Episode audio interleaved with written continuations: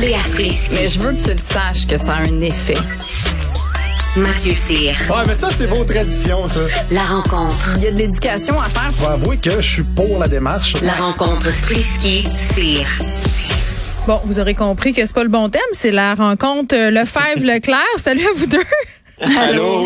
Bon, euh, Mercure rétrograde, là, on s'en va euh, au point de presse, euh, premier point de presse indépendant du directeur de la santé publique par intérim, euh, Luc Boileau. C'est un test quand même pour M. Boileau. Aujourd'hui, on va analyser tout ça par la suite. On y va. au directeur intérimaire de la vous, santé à la publique. population. Euh, je veux vous dire d'entrée de jeu que euh, nous vous entendons clairement. Nous sommes très sensibles à tout ce que les Québécois vivent. On constate euh, bien sûr que la majorité des gens continuent à suivre les mesures qui sont demandées et demeurent très mobilisés. Et on remercie tout le monde pour les efforts qui sont euh, menés, qui sont faits par, par tous. Puis ça permet d'avoir de bons résultats.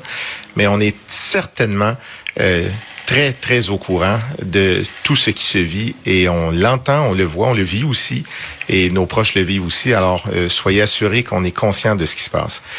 On est ici aujourd'hui pour faire le point sur la pandémie euh, de la COVID-19, qui en est pas à sa première euh, épisode, mais euh, je pense qu'on est arrivé à un moment qui est un moment charnière, parce que les choses évoluent et il y a des choses qu'on peut se permettre de changer, comme vous avez vu déjà cette semaine. Alors, après avoir frôlé une situation qui aurait pu être franchement dramatique dans les milieux hospitaliers, beaucoup de choses semblent vouloir se stabiliser avec des indicateurs qui déjà sont légèrement à la baisse depuis quelques jours à peine. Alors, on crie pas victoire, mais on sait que ça fait du bien de voir qu'il y a des choses qui s'améliorent et euh, c'est important de le dire. D'ailleurs, Dr Michel Deguise, qui est la présidente actuellement de l'INES, va nous présenter les projections des euh, besoins hospitaliers, de ce qui se passe en fait euh, dans nos hôpitaux actuellement et comment on pense que ça va continuer à évoluer pendant les quelques prochaines journées. Alors c'est la raison pour laquelle cette évolution-là nous permet de faire déjà, comme vous l'avez entendu cette semaine, certains assouplissements plutôt pour commencer euh, à progresser vers une vie normale. On ne peut pas aller très vite. Il faut continuer à avoir une approche de gestion des risques. C'est important. Cette euh, pandémie-là est, est majeure. Elle est majeure ici au Québec. Elle est majeure partout dans le monde.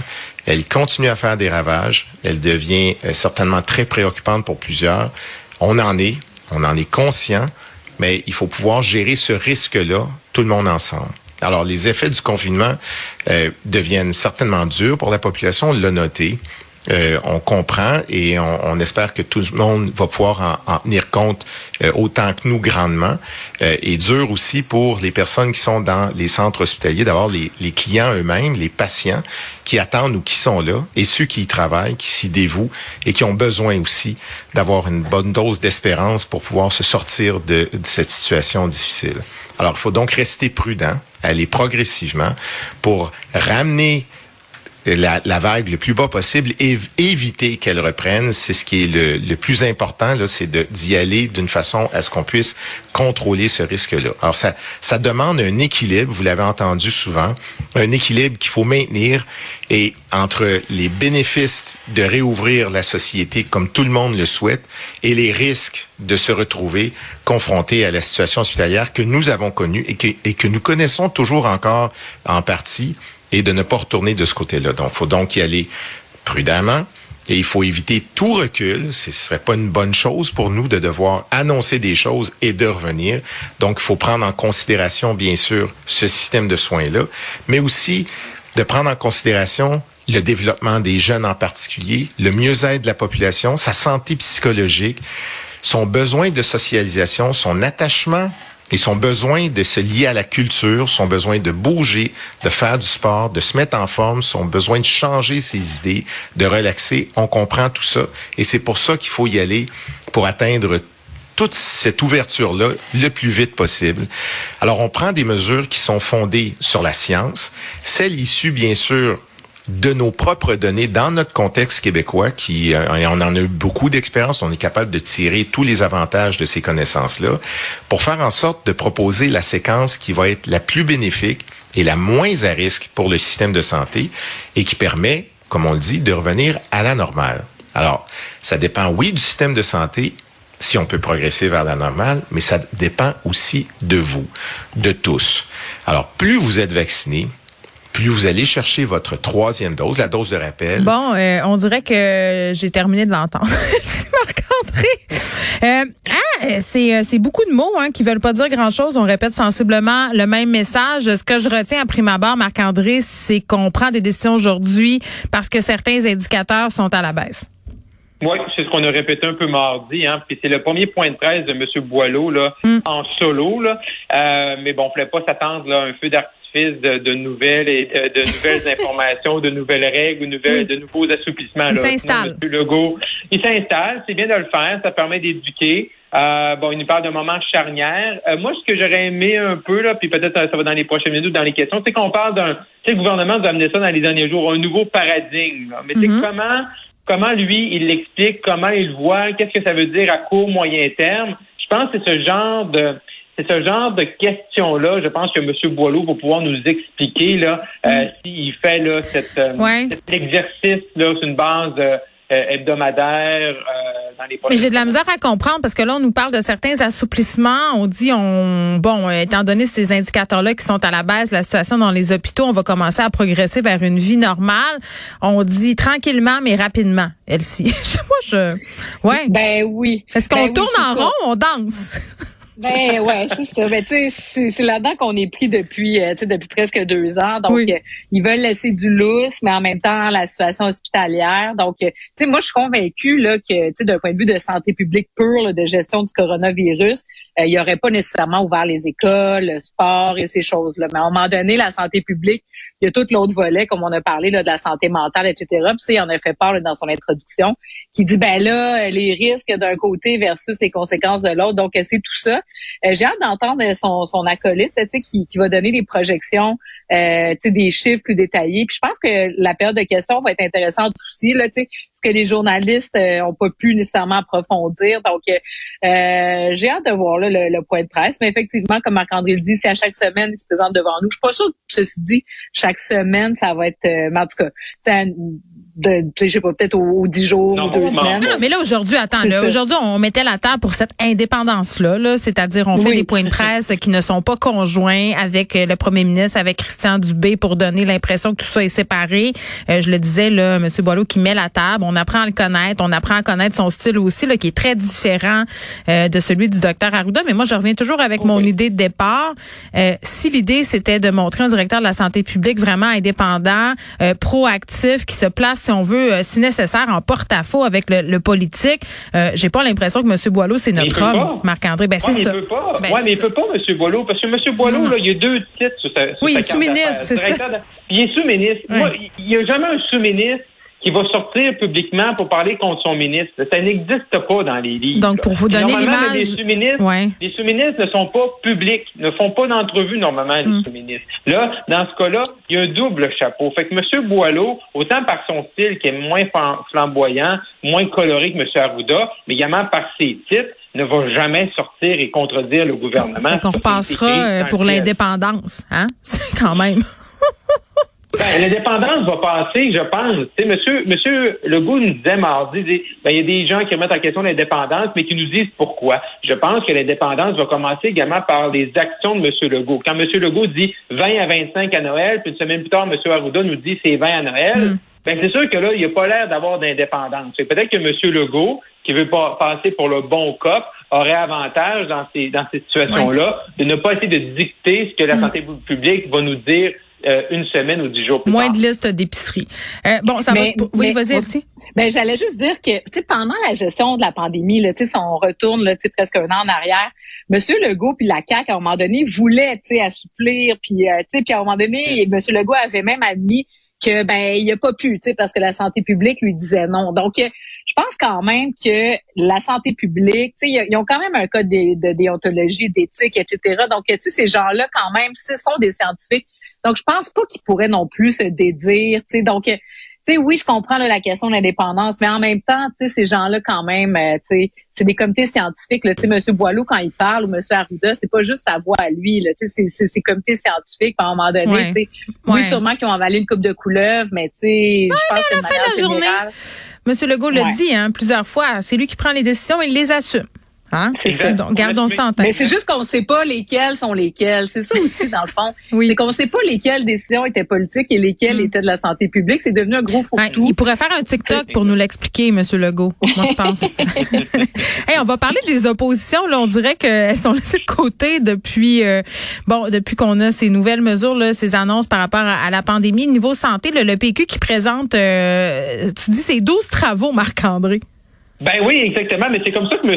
Saint-Pierre Plamondon l'a présenté ce matin Oui. là, à 9 h en point de presse, ses 12 travaux. Mais il a commencé son point de presse en parlant du 13e, Oh. est l'indépendance du Québec. Ça, je pense que monsieur, euh, d'entendre monsieur le PQ parler de la santé, c'est une bonne chose parce que je pense que c'est tout ce qui est refondé, reconstruit, restructuré, Mm. décentralisé, le réseau de la santé, je pense que ça va être un des gros thèmes de la campagne. On le voit, on le sent. Toutes les parties vont en parler. D'avoir commencé par l'indépendance. Je sais que c'est le point numéro du PQ, mais je pense pas que dans ce cas-là, c'était nécessaire. 12 propositions que je pense qui sont, euh, tu sais, je veux dire, on peut pas être contre, là, faire en sorte de, de renforcer les, les CLSC, euh, mettre des, plus d'argent puis du- des, des ressources pour les soins à domicile, revoir l'indépendance du, le- du directeur de la santé publique, rehausser les corps dans les métiers en santé euh, de la santé, dans les métiers de la santé. Je veux dire, on, personne est contre la tarte aux pommes. Là. Euh, sauf qu'il y avait également là euh, pas euh, grand-chose également de nouveau. C'est, je pense que c'est, c'est un exercice un peu plus de communicationnel, de ramasser tout ça ensemble. Et également, euh, c'est notre collègue Alain Laforêt de TVA qui posait la question, ben c'est vous parlez de rigueur, tout ça, de le chiffrer, ben on- combien ça, ça coûte, on ne sait pas. Puis ce qu'on sent, c'est que le PQ va également nous arriver avec avec euh, d'autres euh, éléments de santé. Mais je trouvais quand même intéressant de le souligner parce que c'est pas facile pour le Parti québécois d'imposer son un thème, d'imposer un narratif. Euh, ce matin, ils ont réussi quand même à le faire. Euh, ça fait quand même parler un peu d'eux.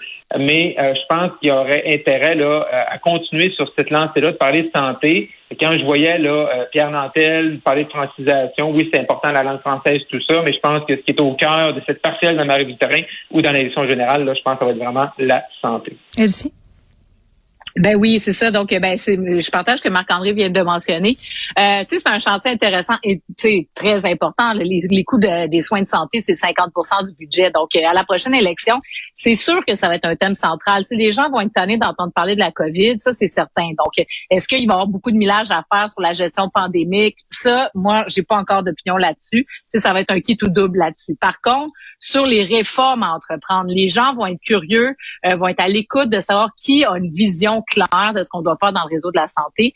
Et donc, euh, d'arriver avec ces points-là puis de les approfondir au fil des mois, je pense que c'est intéressant. L'autre chose, c'est effectivement, il y a des points là-dedans qui sont euh, notamment les soins à domicile, des choses comme ça. Mais tu sais, tu te dis, mais comment ça se fait que c'est pas encore fait? Euh, le gouvernement Legault a pas investi massivement. Là, même pendant la pandémie, quand ils ont eu des énoncés budgétaires, ils ont pas mis beaucoup d'argent. Mm. Donc, de rappeler aussi tu sais, une liste de priorités, je pense que c'est c'est positif. Puis, bon, c'est sûr que le Parti québécois va toujours parler d'indépendance. Puis en même temps, euh, vu qu'ils sont bas dans les sondages, ils ont peut-être intérêt à en parler aussi parce que des gens qui vont être tannés de voter pour euh, la CAQ, qui vont être déçus, ben, peut-être qu'ils vont dire, bon, ben, tant qu'à ça, je vais aller voter pour ce qui me fait vibrer, l'indépendance du Québec. Tu sais, ça touche moins de personnes qu'avant, mais il y a quand même encore à un les 30 sauces, ça. non, mais le financement des soins de santé, c'est quand même assez majeur. tu sais. Donc, euh, il y a une unanimité au Canada qui manque d'argent, puis si on n'est pas de faire ce qu'on veut faire, c'est parce que le fédéral n'investit pas. Fait qu'à un moment donné, tu sais, on peut ne pas en parler, mais je veux dire, le nerf de la guerre, c'est l'argent. tu sais.